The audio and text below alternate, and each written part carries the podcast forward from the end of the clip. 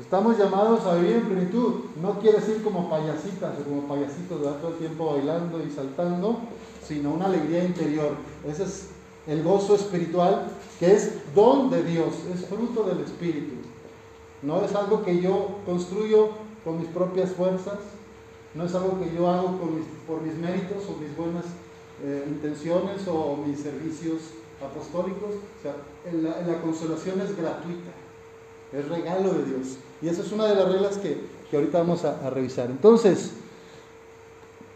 pues vamos a, ayer veíamos las definiciones, ya las revisamos, de consolación, desolación, y comenzábamos a ver cuáles son las causas de la desolación y cómo podemos combatir la desolación. ¿Qué podemos hacer en contra de la desolación? Decíamos que la desolación es cuando nos sentimos sin esperanza, tibios o tristes, como separados de Dios, de los demás. Y esto nos lleva a estados de ánimo normalmente depresivos, de, también con rencor, puede ser con odio, con rabias, resentimientos. Nos lleva a pelearnos con nosotros y con los demás, a maltratarnos. Eh, la propuesta, la, primera regla que les contaba ayer es que en tiempo de desolación, nunca hacer mudanza, más estar firme en los propósitos y mantener las elecciones, o sea, las elecciones recientes. Es decir, me, me, fui a estudiar a Monterrey, yo soy de la laguna, me está costando mucho vivir solo, está muy cara la vida, tengo que trabajar, ya me quiero regresar. Pues no, este, me mantengo, aunque está difícil, en yo veo que esto es lo que me conviene. Me, me casé, ya ayer puse el ejemplo, y no, no me está yendo tan bien, no es lo que yo esperaba, ya me largo, no, Espérate, decide cuando estés con más libertad. Ya, vamos a continuar con la otra regla, decíamos, es que ir en contra de la propuesta del mal espíritu. En esto de los ejercicios, muy concretamente, nos va a ayudar la propuesta que hacemos desde 45 a 50 minutos de oración.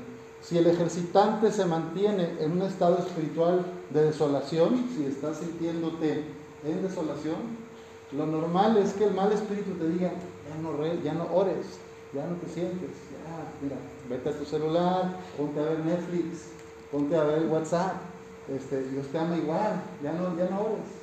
¿Te Ese es el mal espíritu que se está manifestando con apariencia de bien, de, ay, sí, mi familia, ay, me, distraigo o ya me cansé de entonces, con esa, ante esas manifestaciones hay que ir en contra, hay que mudarse contra esa tentación y si antes iba a hacer 40 minutos, me voy a poner 5 minutos más, 45, es decir, en contra de la propuesta.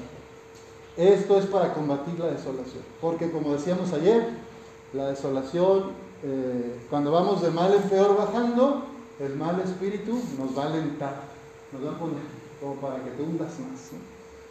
Bueno, el de contra. Y luego conviene hacer examen, ¿verdad? Por eso cada bloque de oración que hacemos, vamos a revisar el examen, es decir, cómo me fue y cuál es el estado espiritual en que estoy, cómo me siento. Me siento en consolación, hubo un incremento de fe, de alegría, de esperanza, o al contrario me siento con dudas, confusión, turbación, etc. Y eso es muy bueno. Recuerden que no hay que darle un juicio moral, no es un tema de quién está bien y quién está mal. Es una experiencia espiritual que uno va viviendo y nosotros aprendemos mucho de la desolación. La desolación es una gran maestra. La desolación es una gran maestra. Entonces no, no se trata de ser como de vivir siempre en la cumbre de la consolación o en un estado anímico siempre de felicidad. Y otra, otra tentación que existe, o un, error que podemos cometer es equiparar estado de ánimo a estado espiritual. No es lo mismo, no es lo mismo. En este nivel de la espiritualidad ignaciana nos vamos a referir a estados espirituales. Esto es, puede haber alguien profundamente triste porque perdió un ser querido en la pandemia, porque ha pasado un fracaso, una separación, cuestión matrimonial, una quiebra económica. Está triste, humanamente, está viviendo una tristeza. Pero estar bien consolado espiritualmente, en consolación, en paz interior. ¿Me explico? Y puede haber alguien que todo le va bien en lo exterior, en lo económico, en lo material, y el estado de ánimo parece de alegría, de bienestar, de éxito, pero internamente, en el alma, está en una profunda desolación. Entonces, cuidado con equiparar o poner iguales un estado de ánimo con un estado espiritual. Hay consolación dolorosa. ¿Cuál? Pues cuando me doy cuenta de mis deudas en el plano espiritual, lo que he dejado de hacer, a quien he dejado de amar, cuántas veces yo mismo me he hecho daño, me duele y vienen lágrimas, son un don de Dios esas lágrimas. Esa compulsión que experimentas, ese dolor de los pecados, es consolador, es consolador, o sea, viene de, Dios. Entonces no siempre llorar o estar triste es como, ah, está desolada, no. Cuidado, y por eso es muy importante el autoconocimiento de la espiritualidad ignesiana, conocer. ¿Y cuáles son la materia prima del discernimiento? ¿Cuáles? Los sentimientos, los sentimientos, las emociones. No satanizarlas, no demonizarlas, escucharlas, sentirlas, no hay sentimientos buenos o sentimientos malos. Todos los sentimientos nos humanizan, nos hacen humanos y nos dan avisos, nos informan sobre lo que pasa. La ira, la rabia, el coraje, nos han dicho en la iglesia precisamente que es un sentimiento malo, no tendrías que experimentarlo. Cállatelo, reprímelo. O la tristeza. Bueno, en nuestra experiencia a veces es necesario poner un límite, molestarse, ponerle el alto al otro, indignarse. Hay razones para indignarse. Cuando no vienen del ego, es importante saber que se, que se debe respetar. Jesús se indignaba, se molestaba cuando se atentaba contra la dignidad de los niños y las mujeres. O cuando se comerciaba en el templo con la salvación se lucraba con la religión, entonces él volcó las mesas de los caminos. Entonces, el coraje, la rabia en sí mismo no es bueno ni malo, son avisos. Otra cosa es el capricho, mi capricho egoísta, o que yo quiera que se hagan las cosas como yo quiero, y si no pataleo y hago berrinche, eso es otra cuestión. Pero humanamente, en la etapa madura de la vida, que ya vamos viendo aquí la mayoría, pues espero que todos, no, pues ya no estamos como para hacer berrinches o pataleos, ni a Dios ni a los demás. Estamos, ya no vamos a chantajear emocionalmente, o por lo menos no nos vamos a autoengañar con eso. Entonces, bueno, la paz a la que estamos llamados es una paz interior, una alegría interior. Las causas de la desolación, y por esto es maestra, en, el número 322 de los ejercicios, San Ignacio nos pone que son tres las causas principales de la desolación. La primera, por ser tibios y perezosos o negligentes en nuestros ejercicios espirituales. Porque dejo de lado lo que me hace bien. Porque me puse a hablar con esta persona en la relación y me olvidé de todos los demás. Me encerré en esta relación de pareja y dejé de lado mi familia, mis padres, mis amigos de toda la vida, eh, los compañeros, yo soy con ella, ella es conmigo. Ahí va a pasar, seguramente a entrar una desolación y a empezar a cuestionar, ¿por qué me siento? Pues porque hay muchas cosas de tu vida que son importantes y estás absolutizando una relación. Bueno, es un ejemplo. Hay otros que a lo mejor puede ser nuestra norma de vida religiosa. Absolutizo las normas, las reglas, los horarios, las disciplinas y me olvido de la comunión, de la fraternidad, de los hermanos y las hermanas con las que convivo. Por ver que todo esté limpio, intacto, y como decía que la campana, la liturgia, la perfección. Bueno, el perfeccionismo también, el fariseísmo, tarde o temprano también puede traer desolación. ¿verdad? Porque la vida humana no está en lo exterior, la vida humana no se da, o sea, no se juega en lo exterior, sino en las relaciones, en lo que nos hace mejores hermanas y hermanos. Pues la primera causa de la desolación puede ser eso, descuidar lo esencial. Tu propia vida, tus propios hobbies, pasatiempos, tu descanso, obviamente tu oración, ¿no? O sea, para un cristiano, decíamos, la oración es la respiración del alma. Si yo descuido mi oración, soy el primero que peca de eso. Si yo soy muy activista, me la paso que respondiendo al pueblo de Dios en muchas acciones apostólicas y hasta siento heroicas, pero descuido la conexión con la fuente, con Cristo. Pues tarde o temprano me voy a ir vaciando y viene la desolación. Me está avisando, oye, no te desconectes, Lalo, ven. El que no recoge conmigo desparrama. Eh, el, tronco, la, la vid verdadera, la raíz es Jesús. Si la rama se desprende del, tronco, de la vida, pues me va a sacar. Entonces la desolación es un aviso, ahí es maestra, de que estoy descuidando mi comunión con Dios, con los demás o conmigo misma, conmigo mismo. Sobre todo pensando mucho en mujeres en nuestra América Latina que se, se desgastan y se desviven por los demás, por los hijos, el marido, en la piscina, en el taller, en la fábrica, pero no se escuchan a sí mismas. Algunas religiosas a lo mejor lo han sentido. Hacen todo por el mundo, se vuelcan al otro, pero no se están sintiendo ni escuchando. Pues eso es más común en mujeres, ¿verdad? no quiere decir que no haya hombres así. Los hombres tratamos de cuidar más como cierto espacio interior también y de realización, más individual, que no es egoísmo. ¿eh? Bueno, cuidar eso es importante, es la relación con Dios la relación con los otros y la relación con uno mismo, es importante. Ahí entra el descanso, la dieta, la oración, un pasatiempo, el arte, algo que te renueve el espíritu. Son lo que llaman espacios verdes. En la vida religiosa, los, consagrados, monjas, religiosas, hermanas, madres, madrecitas y madresotas, todos necesitamos espacios verdes. Eh, igual el, el artesano, igual el campesino, igual el ingeniero, el doctor, el contador el abogado, todos necesitamos, el médico, espacios verdes, de recreación, algo lúdico.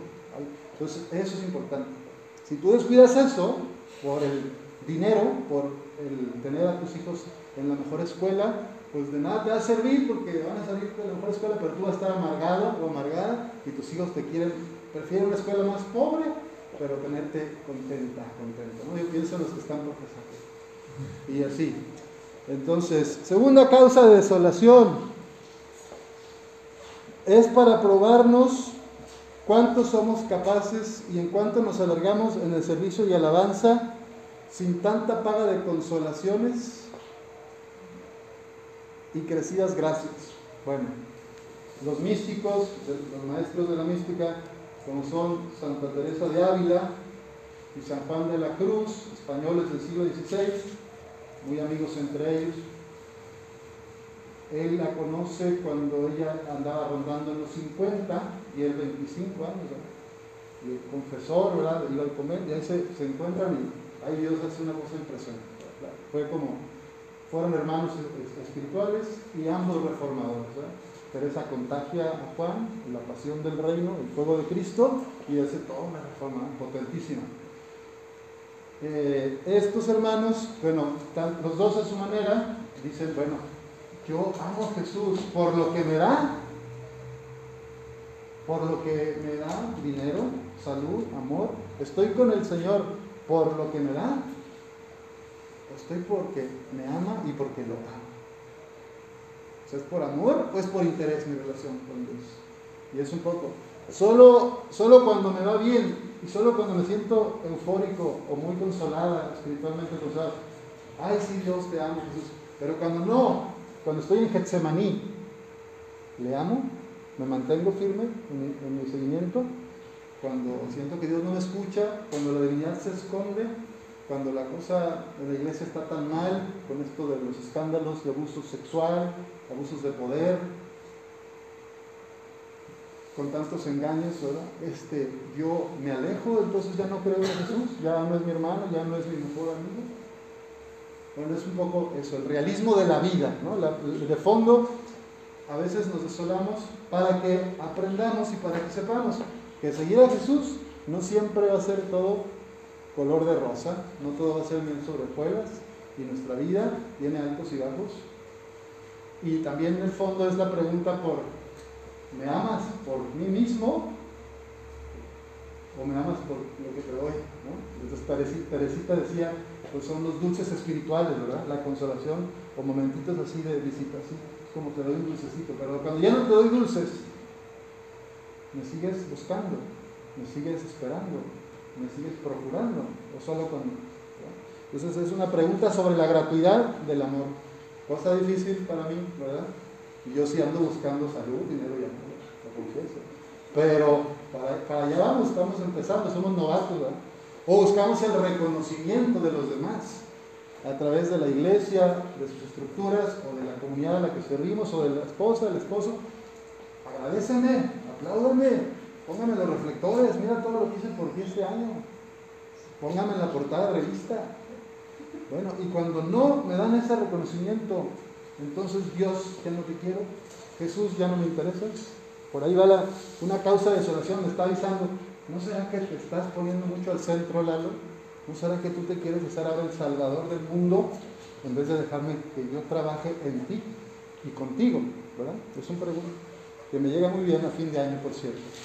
Y la tercera causa, muy relacionada a la anterior, de la desolación, es para darnos una noticia, un conocimiento, una información del Señor a través de nuestro propio espíritu, de que sintamos y sepamos que no depende de nosotros, que no es de nosotros tener devoción crecida, amor intenso, lágrimas, ni otra alguna consolación espiritual, más que todo es don y gracia de Dios. Es otra vez este cuestionamiento que nos hacía el Padre Enrique sobre la meritocracia. Hemos crecido y hemos vivido en una sociedad y una religión o un sistema religioso de méritos. Yo hago, yo vivo, yo me comprometo, yo te doy, tú me tienes que dar. Con Jesús, a decir de los místicos y en su experiencia de hombres y mujeres de iglesia en dos mil años, con Jesús la cosa no es como la máquina de refresco, que yo le meto 10 pesos y me tiene que dar refresco. Yo te hago un rosario y tú me tienes que cumplir el milagro. Yo te hago la novena, la penitencia, el fulana de rodillas y tú me tienes que sanar a mi enfermo. Yo hago esto por una persona, una obra de misericordia, le doy una despensa a 20 familias pobres y quiero que me des este puesto que anhelo de director de la empresa. Con Jesús no funciona así.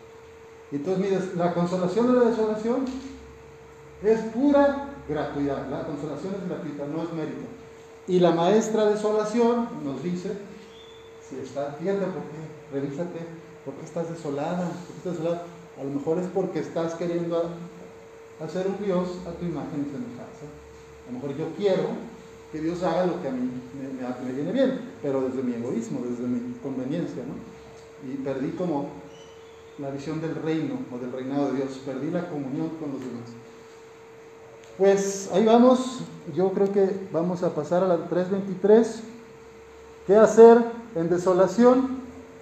Dice San Ignacio, cuando estés en, consolación, piensa cómo te vas a comportar en la desolación que después vendrá. Sales muy consciente de que no siempre estamos en consolación. Si estás en consolación y sientes amor, paz, esperanza, alegría y así rebosas miel, prepárate porque algún momento va a venir alguna oscuridad, alguna fractura, algún conflicto y alguna disolución. Entonces prepárate tomando nuevas fuerzas para entonces, para que a mí me ayuda mucho el ejemplo de, a mí me gusta la bicicleta, ¿no? Entonces el ciclismo, pues si estás bajando de una montaña, así en bajada, hasta puedes así abrir las manos y sentirte un campeón, ¿verdad? Así no tienes que pedalear, vas sintiendo el viento, ¡uh!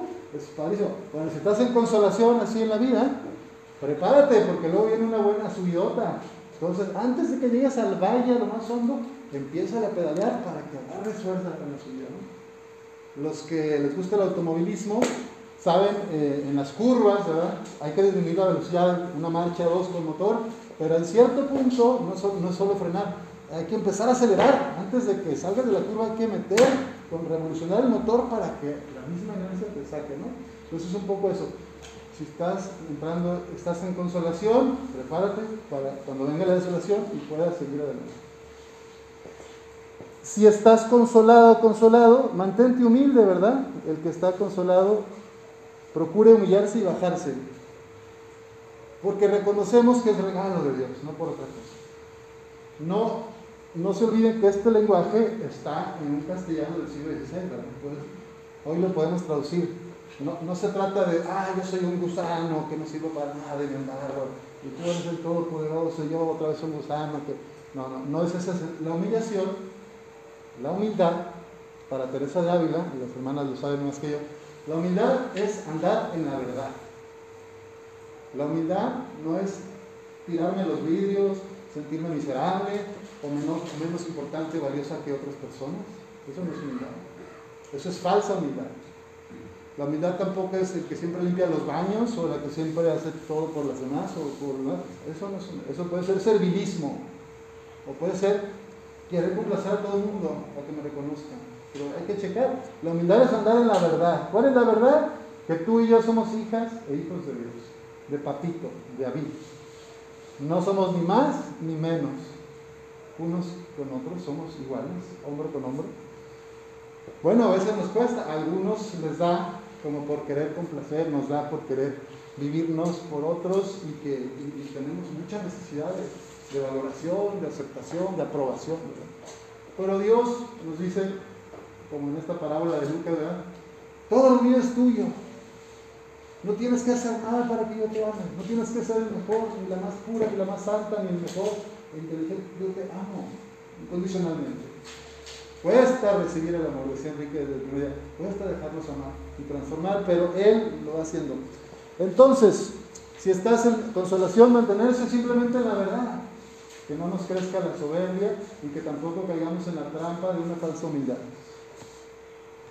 En el número 325 viene este ejemplo de cómo el mal espíritu, el enemigo de la naturaleza humana, de la realización personal, es una, es, una categoría y una analogía muy patriarcal y machista, les advierto, para los que pero que lo, que lo sepan, para que no se vayan a molestar, que no, no caigamos en anacronismos, pero él dice, ¿verdad?, que el mal espíritu se comporta como una mujer que, que riñe con algún varón y, que la estaba molestando y así.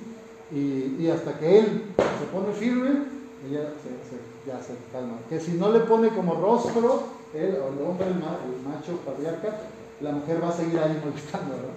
Entonces, bueno, categorías todavía judeo-cristianas, siglo XVI. Dice, miran cómo dice, que si el varón comienza a huir perdiendo el ánimo, la ira, venganza y ferocidad de la mujer es muy crecida y sin mesura, pues de la misma manera el enemigo, el mal espíritu, si no le damos rostro, si no le ponemos un alto y oímos de sus tentaciones, nos va a enredar, nos va a enredar y nos va, y va, nos va a hacer caer. Cuando vamos empezando en este discernimiento espiritual, en el autoconocimiento, por eso la invitación a ser lo diametralmente opuesto.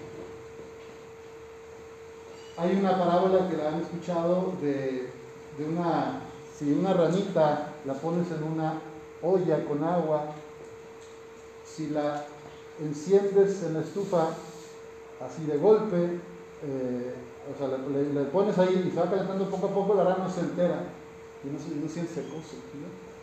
Pero si la, agua ya está bien caliente y pones la ranita, la, la rana salta y se sale, ¿verdad? Eh, el mal espíritu se comporta así, ¿no? O sea, nos va atemperando, sintiendo que todo va bien, no pasa nada, se vamos calentando, hasta que ya nos fuimos por ese tobogán, ¿no? Como decían, ya nos fuimos, ya, ay, ya no, así de repente pues ya me atrapó, me enredó en, sus redes y cadenas. Por eso la importancia de hacer lo opuesto. La otra, la otra que pone es la de quizá es más bien en el momento actual un perrito faldero, los perritos esos chiquitos que están de moda, chihuahua que te brincan y los poodles y que si, les haces así, o sea, no se te quitan, los puedes pisar, o te puedes procesar. Entonces con un buen periódico, sin pegarle, pero le haces así en tu pierna, ¡ah! ya se, asusta y se va, ¿no? Sin pegarle al perrito. Así hay que comportarnos con el mal espíritu. Ya te vi, aléjate. Yo me alejo, yo pero no, porque si me pongo, ay, qué bonito, ahí sí, vamos a dialogar, vamos a hablar, ay, qué hermoso, ya caí con el me fui. Entonces, Papa Francisco dice, no negociar con el enemigo, no dialogar con las fuerzas de la oscuridad. Muy bien, y, y esta es la que les dije ayer del don Juan, que se comporta escondiéndole al, papá, a la, mamá y, al comprometido, eh, pues diciéndole, no le digas a nadie, tú y yo vamos a hacer algo. Esa es otra forma del mal espíritu. Por eso la recomendación, dice aquí San Ignacio, en este caso, sea que si estás en desolación o si estás en una tentación muy fuerte, la sugerencia es que vayas con alguna persona con experiencia en espiritualidad, en seguimiento de Jesús, alguien de confianza, para que te pueda ayudar a salir de ese estado, ¿no? En, el siglo pasado, yo era yo niño cuando, cuando decía Chabelo en un comercial, cuéntaselo a quien más confianza le tengas, Cuando, alguien te está sugiriendo algo que no te va a ayudar a crecer, cuéntaselo a quien más cuéntalo. El mal espíritu ahí a veces se comporta. Y Creo que lo más importante, este, esta es la, del caudillo, que les decía una fortaleza, eh, una ciudad amurallada, el mal espíritu se comporta como un ejército invasor que busca el lugar más débil, más flaco para entrar y para tomarnos. Y entonces, hasta aquí las reglas más importantes. Luego vienen ya las reglas de segunda semana, que son las del seguimiento de Jesús. entonces ya mañana seguiremos con las de segunda semana, que son, dice San Ignacio, más sutiles. Son. Aquí todavía es muy, muy descarado el enemigo con el alma cristiana, con la persona que se quiere comprometer en el proyecto del reinado de Dios. En la primera semana las reglas son más como básicas y claras para ubicar cuando se quiere meter el malo, ¿no? Pero ya la segunda semana, mañana empezaremos con esto, veremos los detalles de cómo se comporta el malo cuando ya la persona está en un proyecto de amor, de esperanza y de seguimiento del reino de Dios. Muy bien, gracias.